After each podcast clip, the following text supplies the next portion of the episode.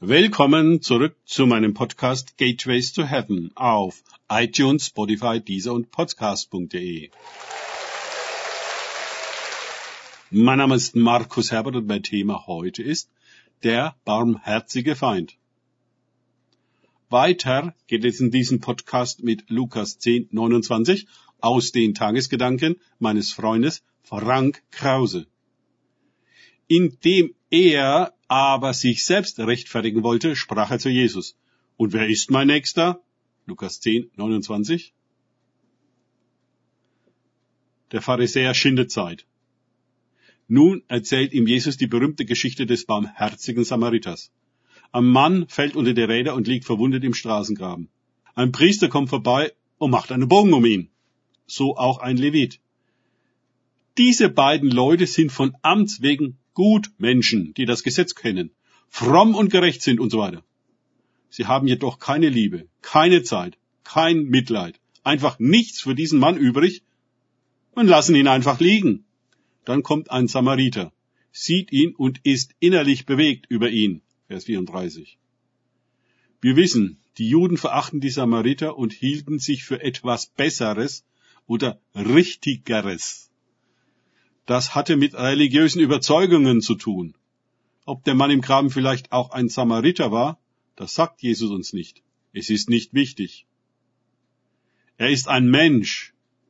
Und der Einzige, der sich menschlich verhält, ist der verkehrte Samariter, der sich um ihn kümmert und ihn rettet.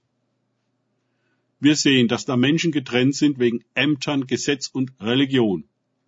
Der Priester wollte sich nicht verunreinigen, der Levit hatte irgendetwas Heiliges zu tun und für Samariter nicht viel übrig. Vielleicht, wenn der unter die Räuber gefallene auch ein Levit gewesen wäre, hätte er was unternommen. Aber für einen verhassten Samariter ist aber nichts Persönliches. Ich glaube, Jesus würde die Sache gerne dahingehend umkehren, dass wir zuerst Menschen sind und erst in zweiter Linie Funktionäre und Ideologen welches Parteibuch und welches religiöse Bekenntnis wir haben, zählt bei ihm nicht. Diese Dinge trennen uns vom Nächsten, anstatt dass sie uns mit ihm verbinden. Das ist aber in Gottes Sinne. Denn das ist Liebe und Gott ist Liebe. Barmherzigkeit ist ein Aspekt der Liebe und ein verbindendes Element über alle politischen und religiösen Schranken hinweg.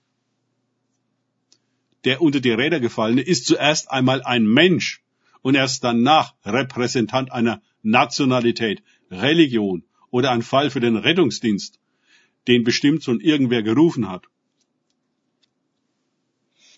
Uns beizubringen, dass wir Menschen sind und dass Menschen ein Herz haben und Gott Barmherzigkeit besser gefällt als Gericht und Religion, das ist nicht leicht.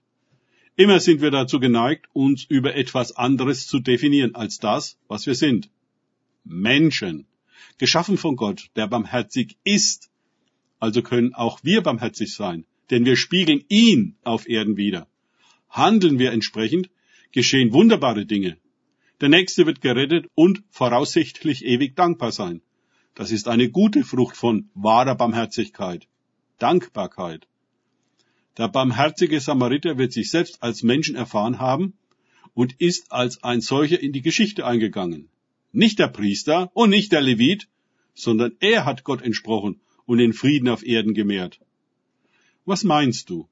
Wer von diesen dreien der Nächste dessen gewesen ist, der unter die Räuber gefallen war, fragt Jesus. Die Antwort ist klar. Der, die Barmherzigkeit an ihm übte. Jesus aber sprach zu dem Gesetzesgelehrten, geh hin und handle ebenso. Sei also in erster Linie ein Mensch, erst danach ein Schriftgelehrter. Wenn wir begreifen, dass Gott den Menschen schafft und auf die Erde bringt, um diese in seinem Geist und Namen zu einem Paradies zu machen, dann haben wir etwas Großes verstanden. Gott ist nicht im Geschäft, totalitäre Religionen zu stiften, sondern Menschen zu schaffen in seinem Bilde, die ihm gleich sind. Also Liebe. Danke fürs Zuhören. Denkt bitte immer daran. Kenne ich es, oder kann ich es? Im Sinne von erlebe ich es. Erst sich auf Gott und Begegnungen mit ihm einlassen, bringt wahres Leben und Gottes Liebe. Gott segne euch und wir hören uns wieder.